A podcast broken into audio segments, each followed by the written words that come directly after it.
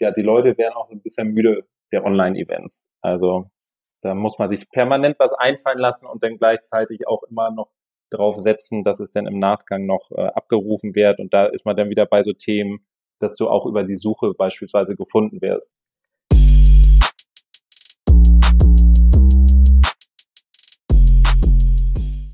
Herzlich willkommen zu einer neuen Ausgabe von Content Marketing einfach erklärt. Ich spreche heute mit Dennis Schubi von der Game City Hamburg. Moin Dennis. Moin Henning. Äh, wir wollen natürlich über die Game City Hamburg sprechen und euer Content Marketing, aber um unsere Hörer erstmal kurz abzuholen, die Game City Hamburg ist eine Institution in der deutschen Games-Branche, kann man glaube ich sagen, schon seit vielen Jahren und auch über die Stadtgrenzen von Hamburg hinaus bekannt. Ihr seid wahrscheinlich das älteste und größte Netzwerk aus Gaming-Firmen in Deutschland. Stimmt das so? Ja, äh, da, da finde ich auf jeden Fall vieles wieder, äh, was du da schon äh, super äh, einmal zusammengefasst hast. Ich würde auch einmal, um alle ins Boot zu holen, die vielleicht jetzt sich nicht täglich mit der Frage beschäftigen, äh, gibt es eigentlich Computerspiele und digitale Spiele, die in Deutschland entwickelt werden? Ähm, und und äh, in Hamburg tatsächlich auch gerade im Speziellen gibt es da viele, die hier Spiele entwickeln. Und äh, tatsächlich, wenn man in die Historie guckt, dann, dann hat die Stadt das auch schon recht früh erkannt und wie du sagst, äh, ist die Game City Hamburg dann einfach schon lange dabei, tatsächlich äh, seit 2003. Das war in der Form deutlich früher, als andere Bundesländer gesagt haben. Sie sehen da eben auch wirklich Potenzial in Bezug auf ähm, Arbeitsplätze, auf natürlich die Firmen und Technologien, die dabei entstehen. Und seit 2003 gibt es entsprechend die Game City Hamburg. Äh, jetzt 17 Jahre später hat sich natürlich einiges äh, zum einen in der Branche getan. Ähm, Gleichzeitig zeigt sich aber auch, dass viele Unternehmen, die damals dann nach Hamburg gegangen sind, ähm, da sich prächtig entwickelt haben. Und für die sind wir jetzt eben in der Stadt der erste Ansprechpartner und haben quasi den Auftrag der Stadt Hamburg, dass wir hier gute äh, Grundlagen schaffen für die Unternehmen, für die Mitarbeiter und für dieses gesamte Ökosystem, was auch äh, mit den Games-Entwicklern zusammenhängt. Was bedeutet das genau? Also was macht die Game City Hamburg und was ist deine Rolle dabei? Also ich selbst bin jetzt seit anderthalb Jahren der Projektleiter von Game City Hamburg. Ähm, ich ja, hatte den großen Vorteil, dass wir jetzt ähm, ja mit dem zur Verfügung gestellten Budget der Stadt Hamburg, dass wir jetzt erstmals in der Historie von Game City ein eigenes, dediziertes, größeres Team aufbauen konnten.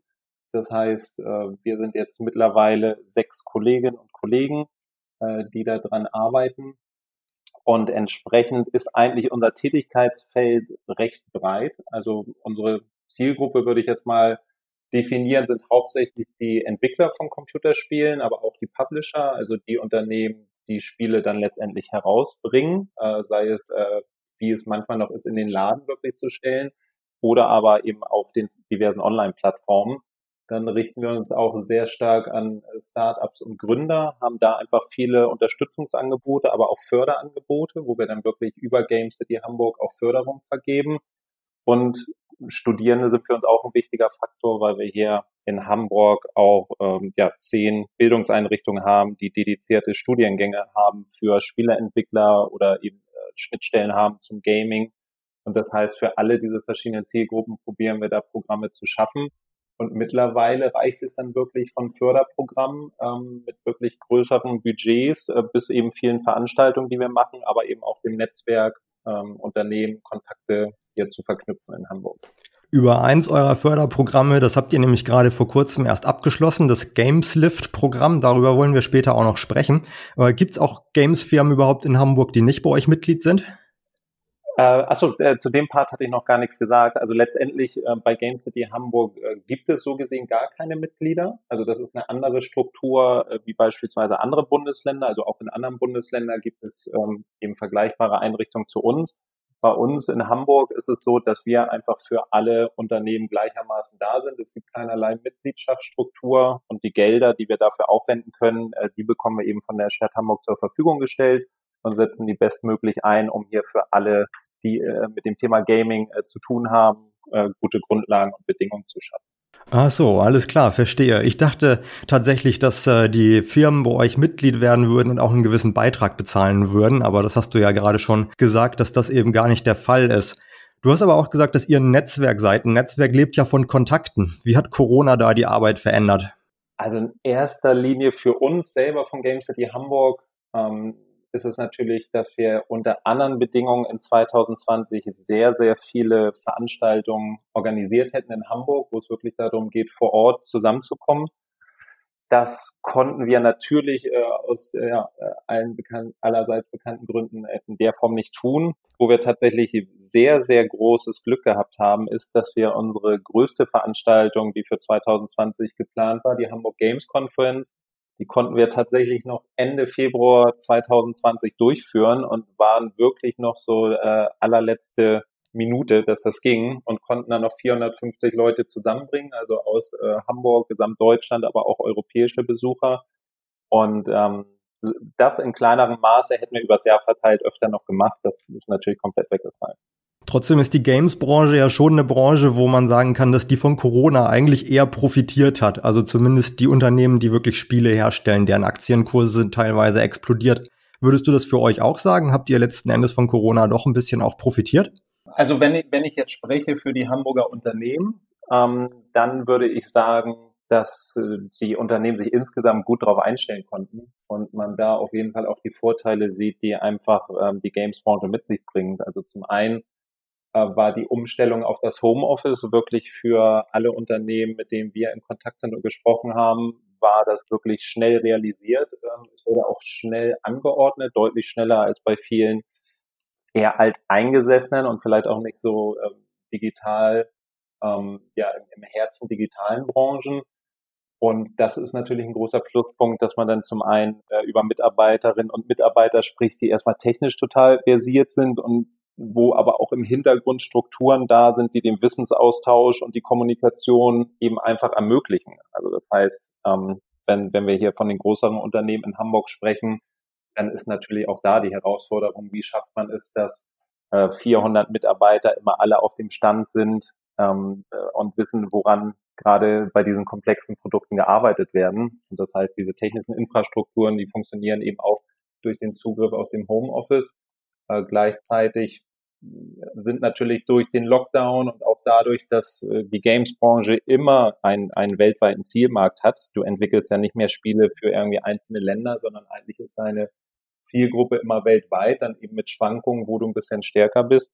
Und entsprechend ähm, waren natürlich viele Leute zu Hause äh, weltweit, äh, haben auch einen Zeitvertreib gesucht, ähm, haben da natürlich auch viel gespielt. Also das heißt, die Zugriffsraten sind auf jeden Fall angestiegen und gleichzeitig haben viele natürlich auch Spiele für sich entdeckt, um in Kontakt zu bleiben. Also heutzutage sind ja ganz viele Spiele, die eben auch ermöglichen, dass du da drin einen Voice-Chat hast, dass du schreibst, dass du vielleicht sogar äh, dich sehen kannst. Und das hat natürlich auch dazu beigetragen, dass eigentlich dem Spielemarkt es vergleichsweise gut ging jetzt in dieser Zeit. Ich glaube, das haben wir auch wahrscheinlich, oder du und ich vielleicht auch beide in unserem Alltag gesehen. Also ich saß natürlich auch hier immer im Homeoffice und ähm, ja, wenn dann die Arbeit getan war, habe ich auch ab und zu noch mal was gezockt, wenn auch nicht mehr so viel wie früher, aber trotzdem Videospiele nehmen auch immer noch einen Platz in meinem Leben ein. Lass uns langsam mal zum Thema Content Marketing bei euch übergehen. Ähm, ich war mir, als ich dich angefragt habe, gar nicht ganz sicher, ob ihr es überhaupt Content Marketing nennt oder ob das bei euch eher noch PR-Arbeit ist, aber von der Thematik her äh, oder von den Schwerpunkten nähern sich diese Bereiche ja auch immer mehr an. Bevor wir uns eure Kanäle jetzt mal genauer angucken, was sind eigentlich die Ziele eurer Kommunikation als Netzwerk, als Branchennetzwerk? Ich, ich finde es tatsächlich ganz interessant, ähm, dass, dass du auch überlegt hast, ob wir es Content Marketing nennen oder nicht. Ähm, äh, weil ich auch gedacht habe, oh, okay, der Podcast äh, heißt nochmal explizit Content Marketing. Hm, können wir dazu denn eigentlich so viel erzählen? Ähm, letztendlich ist es so, dass wir, dass wir es selber äh, nicht so nennen, aber letztendlich kannst du das natürlich darunter fassen bei dem, was wir tun. Äh, ich, ich würde es einfach jetzt äh, mit dem großen Überschrift Kommunikation äh, überschreiben.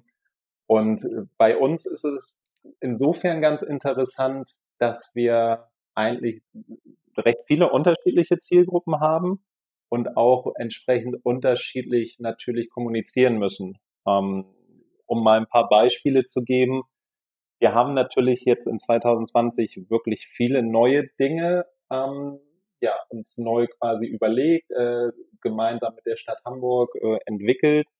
Und das muss man natürlich auch erstmal in die Köpfe der Zielgruppe bekommen, weil, wie ich schon sagte, Game City gibt es seit 2003, aber manche Angebote sind jetzt eben aus diesem Jahr ganz neu. Das heißt, da war dann eben in vielen Dingen die Herausforderung, dass wir jetzt auch wirklich die Information darüber, dass wir Förderprogramme anbieten, ähm, wo du eben als Spieleentwickler bis zu 80.000 Euro als nicht äh, ja, rückzahlbaren äh, Unterstützung bekommen kannst. Da mussten wir uns natürlich zum einen die Kanäle überlegen. Ähm, gleichzeitig haben wir auch immer den Auftrag, äh, Hamburg ähm, ja über Deutschlands Grenzen hinaus als äh, guten Standort für die Spielebranche zu positionieren. Also auch wenn mal quasi auf Europa als Ganze schaut, dann muss sich Hamburg da eben in keinsten, keinstenfalls verstecken. Ähm, wir haben einfach viele Punkte, die dafür sprechen, dass man auch ähm, ja, größere internationale Unternehmen, die einfach dann die Überlegung treffen, wo mache ich vielleicht noch ein Büro auf, wo sind qualifizierte Mitarbeiter, wo ist gute Infrastruktur. Also auch da möchten wir natürlich auf den Schirm geraten und mussten uns dann natürlich auch die Frage stellen, wenn jetzt äh, große Konferenzen wegfallen, äh, wo es dann eben viel auch um ähm, ja, darum geht, Leute vor Ort zu treffen, mit denen einfach äh, zu sprechen. Wenn das alles nicht äh, passieren kann, wie schaffen wir es, dass wir da trotzdem irgendwie wahrgenommen werden? Und einer der Schritte, die wir da gegangen sind, ähm, war jetzt eben, dass wir entschieden haben, dass wir, obwohl natürlich unsere Zielgruppe ganz häufig deutschsprachig ist, dass wir trotzdem den Switch gemacht haben und unsere gesamte Außenkommunikation äh, auf Englisch machen. Ach so, das habt ihr jetzt vor kurzem erst umgestellt, weil mir ist das natürlich auch aufgefallen, dass jetzt ähm, auf eurer Website und auf Facebook und so, dass alles Englisch ist. Ich habe, glaube ich, es gibt nicht mal mehr eine deutsche Version der Website. Ist das richtig?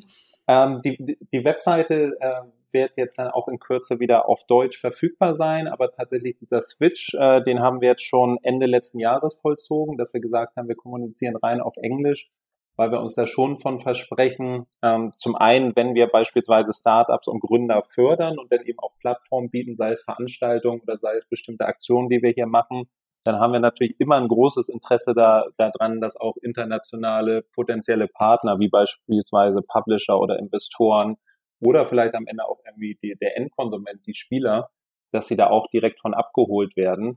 Ähm, und gleichzeitig eben, wenn wir Konferenzen machen, wenn wir ähnliches machen, dann bietet das natürlich die ein oder andere Herausforderung, so, weil wir einfach alle äh, ja, Muttersprache nicht Englisch haben, aber gleichzeitig ist es eben eine internationale Branche und entsprechend haben wir uns da auch positioniert und wollen dann da auch auf Augenhöhe mit allen sprechen können. Auf jeden Fall, ja, das ist sicherlich heutzutage wichtiger denn je.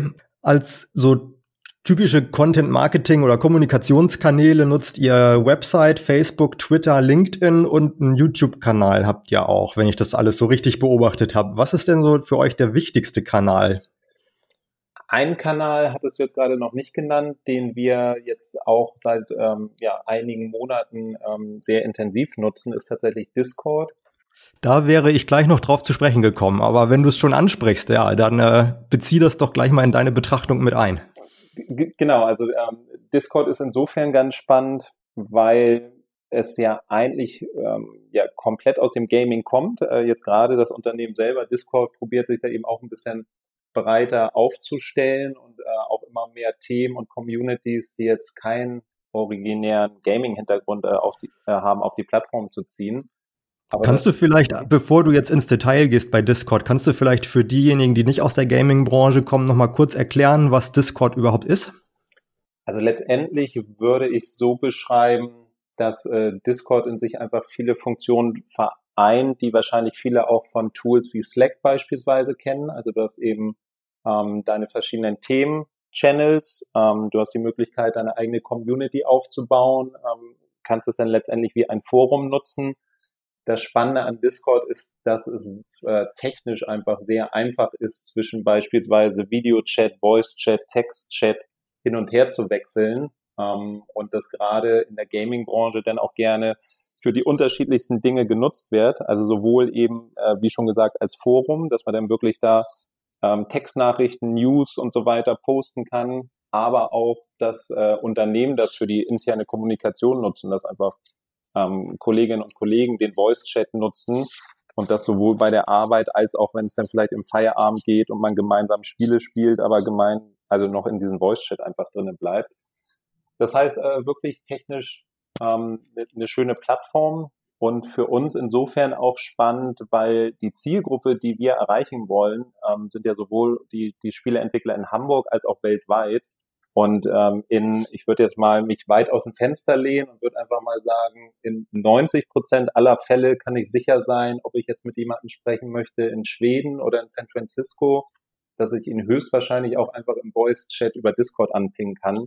Und das macht natürlich manche Wege auch äh, ja, sehr kurz. Ja, ähm, krass. Also Discord ist sicherlich was, was ähm, in ja eher traditionellen Unternehmen noch sehr wenig genutzt wird. Äh, ist das denn auch ein Kanal, den du als, naja, für Content Marketing relevant betrachten würdest oder für Kommunikation allgemein für euch, ähm, auch um eure Inhalte da zu teilen? Also was für uns wirklich gut funktioniert, ist, dass wenn wir ähm, beispielsweise Veranstaltungen machen, dass wir dann auch immer probieren, den Leuten zu sagen, hey, äh, die Veranstaltung endet natürlich hier an irgendeiner Stelle, aber wir können die Diskussion auch gerne fortführen und kommt dazu auf unseren Discord-Channel. Das heißt, ähm, da sehen wir schon, dass wir mehr kommen, also mehr Diskussion wirklich sehen als äh, beispielsweise auf, auf Facebook. Also natürlich gibt es auch so etwas wie Facebook Gruppen bei Facebook stellen wir fest für unsere Zielgruppe, dass gerade bei den Jüngeren es vielleicht nicht mehr die Plattform ist, wo man ja sicher ist, ob diese Personen deinen Facebook-Account haben und das aktiv nutzen.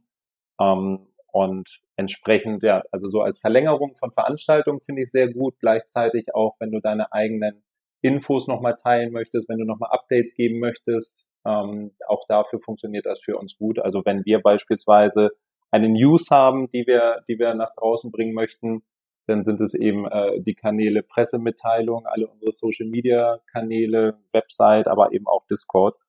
Und dann probieren wir die Leute immer dort zu erreichen, ja, wo, wo sie sind.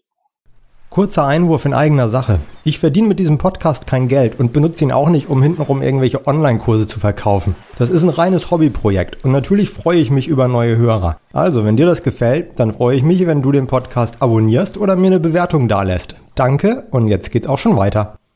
Okay, ja, also ich merke, Discord scheint für euch ein echt großes Thema zu sein, anders als in anderen Branchen wahrscheinlich, aber es funktioniert in der Gaming-Branche bei euch gut und hat von der Relevanz jetzt auch auf jeden Fall schon mit den anderen Netzwerken aufgeschlossen oder sogar überholt? Oder wie würdest du das beurteilen? Ich, ich würde es aktuell eigentlich so beurteilen, dass die Leute, die du schon auf deinen Discord-Server gezogen hast, dass die in der Regel sehr engagiert sind und auch sehr gut Dinge mitbekommen. Wohingegen du ja sagen musst, wenn du jetzt auf vielen Social-Media-Plattformen unterwegs bist, wie auch auf einem Facebook, dass äh, selbst wenn du sehr viele Facebook-Freunde oder Abonnenten hast, ähm, du nicht mehr sicherstellen kannst, ohne jetzt da wirklich äh, immer auch ins Marketingbudget zu greifen, dass die Leute einfach deine Posts sehen. Und ähm, das ist natürlich so eine Entwicklung, dass viele Plattformen ja auch immer mehr in diese Richtung gehen, dass einfach die Reichweite, die man darauf erzielen kann, dass du die mit Paid äh, am Ende erzielst und das war natürlich vor einigen Jahren noch deutlich anders. Da hatte man das Gefühl, dass man die Leute, die man schon mal erreicht hatte, auf jeden Fall dann auch über seine äh, unbezahlten Postings erreichen kann. Ähm, da sind wir eigentlich sehr zurückhaltend, weil wir dann auch immer ganz genau überlegen, wo wir Marketingbudget einsetzen und entsprechend, ja, äh, nehmen wir da jetzt auf Facebook oder Twitter aktuell nicht viel Geld in die Hand, sondern probieren da einfach so die Leute drüber äh, abzuholen, dass einfach möglichst viel Interaktion ist und deshalb die Reichweite gesteigert wird. Ja, das ist natürlich schon spannend. Also auf Discord gibt's äh, wahrscheinlich keinen Filter, der sagt, irgendwie nur zehn Prozent deiner Follower bekommen auch tatsächlich mit, was du da postest.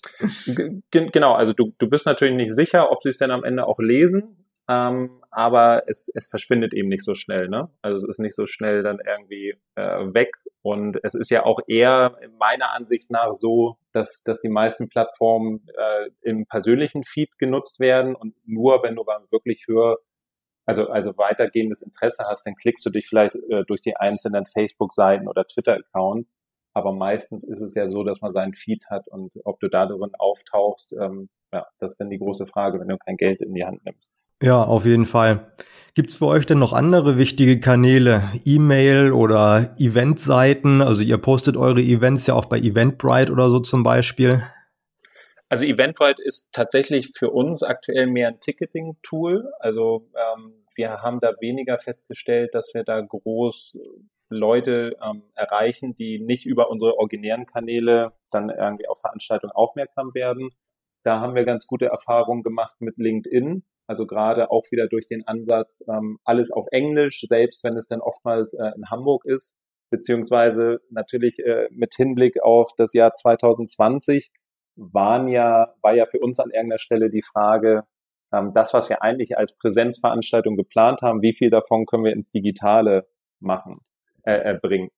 Und äh, um vielleicht mal ein Beispiel zu geben, wir hatten eigentlich äh, für 2020 eine Veranstaltungsreihe äh, uns äh, überlegt, wo wir rundum an den verschiedenen Hochschulen und Ausbildungseinrichtungen in Hamburg ähm, einfach äh, Panel-Diskussionen machen wollten, denn die Studierenden dazu einladen wollen. Und der Gedanke war, dass die Studierenden eben auch die unterschiedlichen Hochschulen besuchen und gleichzeitig wir die thematisch so abholen, dass wir so ein bisschen über Berufsbilder in der Branche sprechen und so einen Abgleich machen, okay, was denken eigentlich Studierende, wie das Arbeiten als Game Designer beispielsweise ist, als Programmierer und auf der Bühne sitzen eben Leute, die das seit Jahren machen und da so ein bisschen wirklich aus der Praxis berichten können. Das war wirklich im kleineren Rahmen als Präsentveranstaltung geplant. Äh, jetzt durch den Übertrag in Online hatten wir dann plötzlich Teilnehmer irgendwie aus New York oder weltweit. Also das war jetzt eben auch etwas, wo wir gesagt haben, das spielt uns natürlich gerade total in die Karten, dass wenn du denn dein Event äh, auch über LinkedIn oder andere Kanäle so bewerben kannst, dass eigentlich klar ist, okay, es hat irgendwie einen Hamburg-Bezug, aber letztendlich das Thema ist eben gleichermaßen relevant, ob du jetzt in Deutschland bist oder außerhalb. Und ähm, das hat dann für uns auch sehr gut funktioniert dieses Jahr. Das äh, hat ja dann im Prinzip schon auch Vorteile mit sich gebracht. Habt ihr da denn konkrete Ziele, die ihr da verfolgt, wenn ihr so einen Stream dann startet? Also sagt ihr am Anfang so, wir möchten jetzt aber schon ganz gerne mindestens ähm, 500 Zuschauer haben jetzt zum Beispiel auf diesen Stream oder ist das für euch zweitrangig? Also für uns ist es eigentlich jetzt das Learning, äh, dass über die letzten Monate ähm, ja mit den mit den Online-Events es gab irgendwie in meinen Augen in äh, ja, Mitte 2020 so eine extrem Ausprobierphase, also dass keiner so richtig wusste, wo geht es denn jetzt mit den Online-Events hin und aber auch noch auf Seiten der Zuschauer ähm, auch noch so ein bisschen Neugierde da war. Also man hat mal alle Tools durchgetestet, man hat mal irgendwie äh, das Tool gemacht, man hat mal diesen Chat benutzt, äh, man hat Interaktionsformen irgendwie mit reingebracht, äh, wo dann die, die Leute teilweise auch selber aktiv werden konnten. Und gegen Ende des Jahres haben wir eben festgestellt, dass ähm, ja man einfach immer so kalkulieren muss, dass du eine sehr hohe äh, No-Show-Rate hast, weil das einfach natürlich total nachvollziehbar ist, wenn du äh, in deinem Kalender vielleicht stehen hast, dass um 18 Uhr diese Online-Veranstaltung da passiert ähm, und du dich vielleicht in deiner Wohnung befindest. Ähm, und es sind natürlich tausend Gründe, äh, die dann dafür sprechen, ja, okay, schalte ich mich jetzt noch ein oder nicht. Das heißt, das ist einfach etwas, was wir gemerkt haben. Ähm, man, man muss den Aufwand dann auch so halten, dass man ähm, ja auch damit zufrieden ist, dass quasi live vielleicht äh, zum gleichen Zeitpunkt gar nicht so viele Leute schauen, aber die Inhalte so interessant machen, dass sie dann auch irgendwie im Nachgang noch über äh, Abrufe auf beispielsweise YouTube äh, dann noch nach und nach gefunden werden. Und das heißt, äh, es wäre schön, wenn man äh, wirklich sehr viele gleichzeitig äh, live dabei hat, aber auch was ich beobachtet habe äh, bei großen Branchenkonferenzen, ja, die Leute werden auch so ein bisschen müde der Online-Events. Also da muss man sich permanent was einfallen lassen und dann gleichzeitig auch immer noch drauf setzen, dass es dann im Nachgang noch äh, abgerufen wird. Und da ist man dann wieder bei so Themen, dass du auch über die Suche beispielsweise gefunden wirst, weil du entsprechend äh, starke Schlagwörter oder auch wirklich einen Fokus hast auf einzelne Veranstaltungen, worüber du dann auch noch gefunden werden kannst. Ja, da wollen wir jetzt auch noch ein bisschen genauer drauf eingehen, weil Eventplanung ist ja auch oft Aufgabe von Marketingabteilungen und jetzt, wo alles digital stattfindet, ähm, ich habe es am Anfang schon kurz erwähnt, ihr habt ja auch gerade ein großes Event gehabt, das war der Abschluss eures Gameslift-Programms. Vielleicht kannst du da noch mal kurz erzählen, was das Gameslift-Programm ist, also euer Inkubator und ja, wie ihr eben auch vorgegangen seid, um diesen Livestream zu organisieren, der im Dezember 2020 jetzt war. Ja, genau. Wir haben seit 2020 in Hamburg ähm, jetzt mit der Prototypenförderung ein Programm, wo es letztendlich darum geht, ähm, du kannst dich äh, als Spieleentwickler oder als Unternehmen darauf bewerben, dass du einen Prototypen entwickelst und am Ende ähm, können wir eben bis zu 80.000 Euro durch Game City Hamburg von dieser Entwicklung fördern und die Zielsetzung ist immer, dass die Unternehmen mit diesen Prototypen dann in der Lage sind, ähm, weitere Investoren oder Partner zu finden oder aber wenn die Zielsetzung ist, dass man direkt an den Endkonsumenten dran geht, dann gibt es ja auch Möglichkeiten wie Crowdfunding oder äh, bezogen auf die Games-Branche Early Access, dass du eben schon wirklich äh, Spieler findest, die dein Produkt kaufen, aber allen klar ist, das ist noch in Entwicklung. So, und das heißt, was wir da als Angebot haben, ist, dass wir sagen, wir suchen Teams und Entwickler, die wissen, was sie tun und die brauchen einfach nur eine Anschubfinanzierung, damit sie ähm, ja, das umsetzen können und diesen Prototyp entwickeln können. Und dann haben wir eben nochmal drauf geschaut und gesagt, äh, es gibt ja auch noch äh, eine Zielgruppe, die wir unterstützen möchten, die vielleicht noch einen Schritt davor ist, ähm, die vielleicht jetzt gerade erst vor der Herausforderung steht, ihr erstes kommerzielles Spiel zu entwickeln. Und dafür haben wir dann den äh, Inkubator äh, konzeptioniert und haben uns da ähm, ja sehr viele Gedanken im Vorfeld gemacht, äh, die jetzt dann alle sehr schön zusammengekommen sind. Äh, letzten Inkubator, dass wir eben gesagt haben, wir nehmen bis zu fünf Teams in ein Batch rein. Ähm, da haben wir ein dreimonatiges Programm und im Rahmen dieses dreimonatigen Programms, ähm, wenn du fünf verschiedene Entwicklerteams hast, dann gibt es natürlich sehr viele Fragen, die alle Teams gleichermaßen betreffen und wo es dann sein kann, dass das eine Unternehmen oder der eine Solo-Entwickler sich da entsprechend äh, schlau macht, äh, sein Wissen direkt mit den anderen teilen kann aber natürlich der große Benefit, ähm, was wir äh, bieten, ist, dass wir einfach so viel wie möglich Input aus äh, der Branche reinholen und dafür dann eben ganz viele Experten gewonnen haben. Und ähm, ja, wir vom Projektmanagement bis eben Marketingstrategien, äh, Release-Strategien, dass wir da wirklich sehr, sehr viel äh, Teams darauf vorbereitet haben. Und um das am Ende auch am äh, gebührend äh, zum Abschluss zu bringen, haben wir dann unsere Gameslift Graduation äh, im Dezember gehabt und entsprechend unter höchsten Hygienemaßnahmen ähm, da eine äh, Live-Show gemacht, um einfach nochmal äh, die Teams präsentieren zu lassen, was sie in den drei Monaten erreicht haben. Und das hat uns total darin bestätigt, dass ähm, ja, du in diesen drei Monaten wirklich äh, viel erreichen kannst. Und äh, entsprechend wollten wir dann eine gute Bühne bieten und haben dann äh, ja en entsprechend das Ganze äh, auch geplant. Genau, also ihr habt da eine Show gemacht, wo einige Leute von euch vor Ort waren. Ich habe auch reingeguckt kurz und ähm, ihr habt es dann aber auch natürlich per Livestream übertragen. Was waren da denn so die größten Herausforderungen dabei? Also ich kann mir ja vorstellen, dass so einen Livestream dann zu machen, das hat ja schon so einige Tücken wahrscheinlich. Also letztendlich bezogen auf den Livestream haben wir uns da eben äh, einen guten Technikpartner gesucht, ähm, um uns dann eben auch darüber klar zu sein, dass wir uns da um die Technik äh, keinen Kopf machen müssen. Äh, was wir uns eben gleichzeitig überlegt haben, ist neben dem normalen Chat, ähm, dass wir dann auch noch äh, ja, ein, ein Miro-Board benutzen. Ähm, und Miro ist ja letztendlich, wenn du so möchtest, äh, digital Post-its kleben. Und ähm, da haben wir eben unsere Zuschauer auch nochmal explizit immer gebeten, ähm, dass sie äh, neben Feedback auch äh, ja, einfach Nachrichten dalassen für die Teams. Und da waren wir am Ende auch sehr froh, dass da eine hohe Interaktion war und wir auf dem Wege eben auch wirklich so diesen Rückkanal nochmal mehr nutzen konnten. Und ähm, letztendlich die, die allergrößte Herausforderung war natürlich äh, zu dem Zeitpunkt, als wir es durchgeführt haben, die Hygienemaßnahmen, weil wenn du auf der Bühne äh, die 1,5 Meter zwischen den verschiedenen Sprechern jederzeit äh, penibel einhältst und du aber manchmal dann drei Leute da hast, dann äh, ist es schon mal äh, mehr als eine Kamera, um überhaupt die Leute dann auch einfangen zu können. Also ähm, ja, das äh, ist in Corona herausfordernd, aber es ist alles machbar. Ja, und ihr habt es ja auch geschafft. Es ist alles gut über die Bühne gegangen. Und ich glaube, die, die da beteiligt waren, die haben sich auch gefreut, dass sie ihre Projekte dann eben vorstellen konnten. Und ich finde aber auch spannend, wie du gesagt hast, dass ihr eben auch die Interaktion mit den Zuschauern haben wolltet über dieses Miro-Board und über den klassischen Chat eben auch.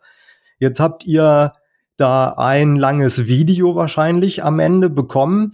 Ähm, was habt ihr jetzt noch mit diesem Video vor? Macht ihr da zum Beispiel noch Einzelclips draus, um sie nochmal extra auf Social Media zu vermarkten oder was ist der Plan? Also bezogen auf äh, unsere Abschlussveranstaltung werden wir da auf jeden Fall Ausschnitte für nutzen, wenn wir in 2021 wieder in die Bewerbung gehen äh, des nächsten Inkubators. Also auch da suchen wir dann ja wieder Teams, äh, die für drei Monate in Hamburg äh, in diesen Inku äh, Inkubator reingehen. Mit diesem Video speziell haben wir jetzt äh, noch keine weiteren Pläne, aber was für äh, ja in 2021 bei uns eben total relevant wäre, ist, dass wir mehr im Bereich Bewegtbild machen. Das ist dann eben auch wieder das Thema, ähm, ja, das, was unsere Zielgruppe gerne konsumiert. Äh, das möchten wir natürlich entsprechend auch nutzen, um sie dort zu erreichen. Und ähm, deshalb haben wir da eine Videoreihe konzeptioniert, die wir dann eben auch zu verschiedenen inhaltlichen Themen äh, ausspielen werden. Und ähm, das heißt, Bewegtbild wird für uns äh, gerade ja ein zunehmend größeres Thema. Ihr selbst seid aber ja kein Spieleentwickler. Also wo bekommt ihr dann für diese Videoreihe das Material her und was, was macht ihr da genau? Muss man sich das vorstellen, so ein bisschen wie Trailer auch zu spielen oder ist das eher so, dass jemand von euch vor der Kamera steht und was erzählt? Also wir wollen eigentlich da so, so ein bisschen äh, zweigleisig fahren. Also in der Zielrichtung ist es, dass wir auf jeden Fall Inhalte vermitteln. Also wir gucken uns ganz genau an, was sind denn solche Fragen, die unsere Zielgruppe ähm, ja bei beispielsweise YouTube oder bei anderen äh, Videoplattformen eingibt. Ähm, und dann eben zum einen eben diesen Auftrag zu erfüllen, äh, Tutorial-Videos, dass du dann wirklich Informationen an die Hand gibst. Aber äh, unsere Zielsetzung ist, dass wir eben den, den Absender zu jeder Zeit klar machen. Ähm, und letztendlich soll der Absender dann eben als äh, Spielestandort Hamburg wahrgenommen werden weshalb wir dann zum einen eben äh, Tutorial sein wollen, zum anderen dann aber auch äh, Standortmarketing. Aber das Ganze eben nicht äh, im Werbeclip-Style, sondern einfach, ähm, ja, dass viele der Expertinnen und Experten, die dann da zu Wort kommen, einfach diesen Hamburg-Bezug mitbringen und auch eben entsprechend durch die Bilder, die wir dann äh, zeigen werden letztendlich. Dafür wünsche ich euch auf jeden Fall schon mal viel Erfolg und möchte jetzt gern noch fragen, ähm, ja, du hast es ja auch schon erwähnt, ihr seid Teil der Hamburg Kreativgesellschaft. Seid ihr da jetzt so die einzige Sparte, die in letzter Zeit Spaß hatte? also äh, tatsächlich, die Hamburg Kreativgesellschaft äh, ist, ist mittlerweile äh, recht groß, was uns natürlich auch äh, freut. Ähm, ich möchte jetzt nichts Falsches sagen, aber ich glaube, deutschlandweit sind wir da auch äh, die Einrichtung, äh, die einfach am meisten Mitarbeiter haben.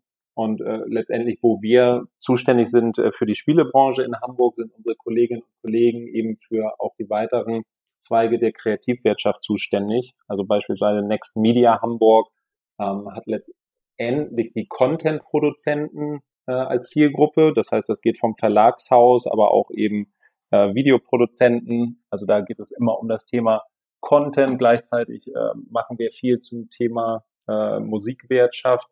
Also wirklich viele verschiedene Bereiche und ähm, je nachdem, äh, auf welche Teilbranche man gerade drauf guckt, sind natürlich die, die Herausforderungen komplett andere.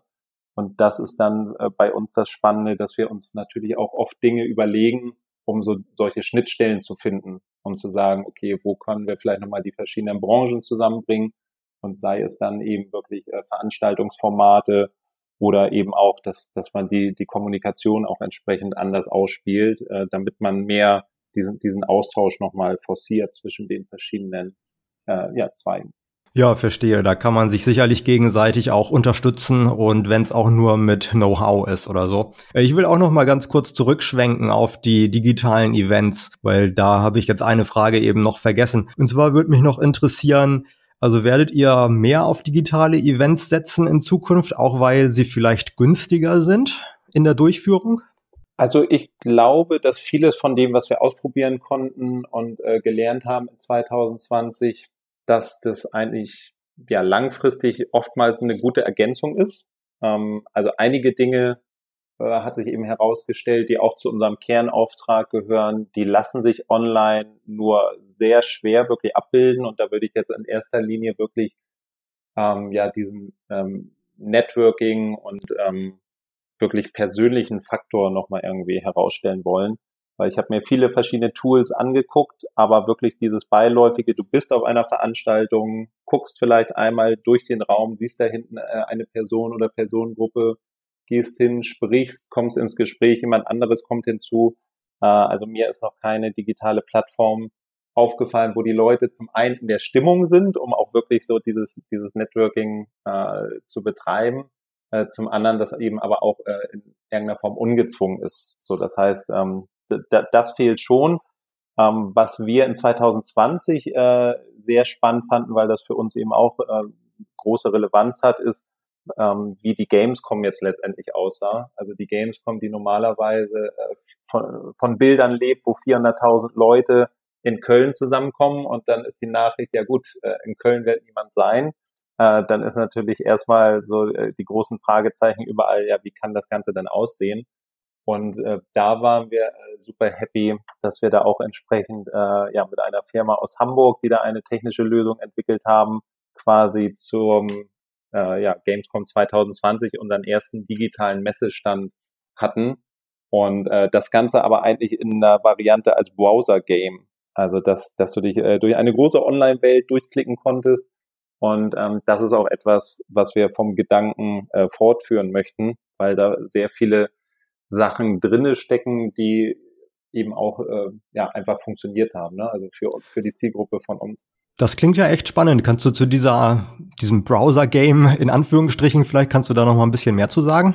Ähm, ja, letztendlich, ähm, was zur Gamescom da passiert ist, ist, äh, dass es mit der Indie Arena Booth ähm, gibt es einen Gemeinschaftsstand ähm, und wenn die Gamescom regulär veranstaltet werden kann, dann ist dieser Gemeinschaftsstand letztendlich Ausstellungsfläche für Indie-Entwickler weltweit. Das heißt, äh, wenn du an diesem Stand bist, dann gehst du da lang und innerhalb weniger Meter triffst du äh, die verschiedensten Teams und Entwickler mit ihren Produkten äh, aus allen Ländern der Welt. Und ähm, das bringt natürlich auch irgendwie viel Verknüpfung und ähm, ja, wirklich die Möglichkeit, schnell dir einen Überblick zu verschaffen, was, was gibt es denn da weltweit gerade auf dem Markt, wo sind vielleicht Trends, was sind da für spannende Projekte und das wurde eben rübergeholt ins Digitale.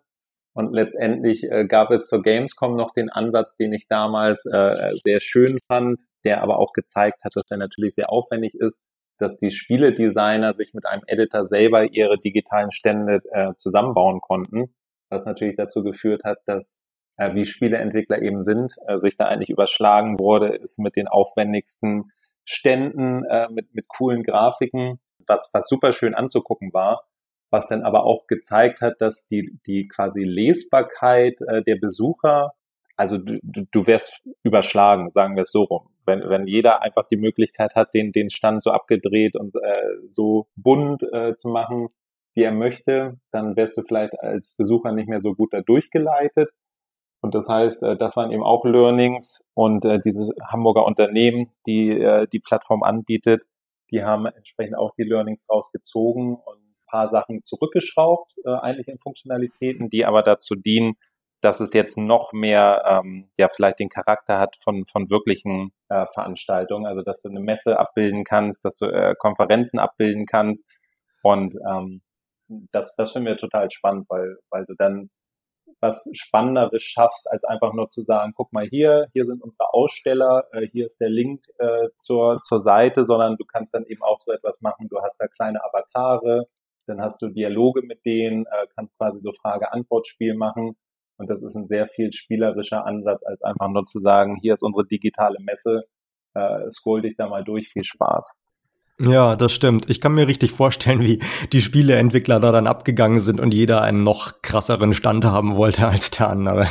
Also das war eine ziemliche Competition. Also muss man echt sagen, ähm, das war auch extrem viele Teams. Ne? Also normalerweise ist es auch so, wenn, wenn die Gamescom ist, dass dieser Stand irgendwann einfach äh, an physikale Grenzen kommt und dann werden eben auch äh, ja, Bewerber äh, nicht mehr zugelassen, weil einfach der, der Messestand begrenzt ist, aber digital konnte natürlich jetzt mal voll ausgereizt werden.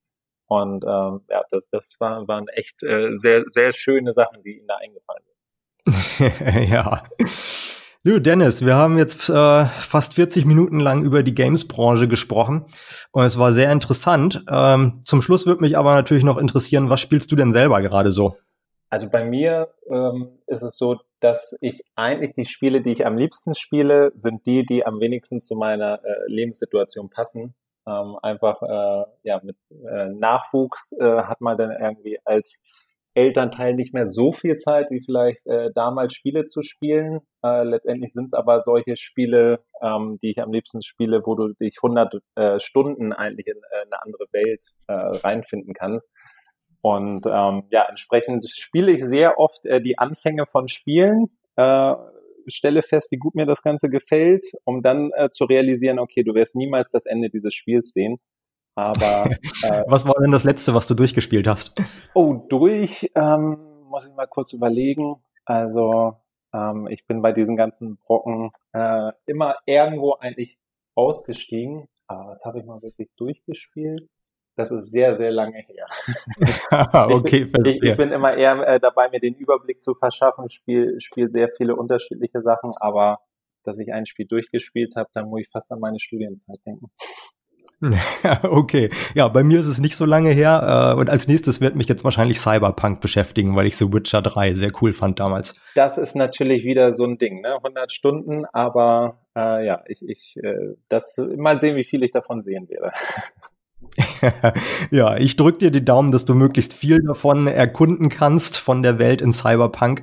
Und ja, auch sonst drücke ich euch natürlich die Daumen, dass, oder drücke ich uns allen die Daumen, dass 2021 vielleicht auch wieder ein bisschen normaler wird als 2020, dass auch wieder mehr Veranstaltungen vor Ort tatsächlich möglich sind. Und ansonsten haben wir jetzt gelernt, dass auch digitale Events Spaß machen können und erfolgreich sein können. Dennis, vielen Dank für deine Zeit. Vielen Dank, Henning.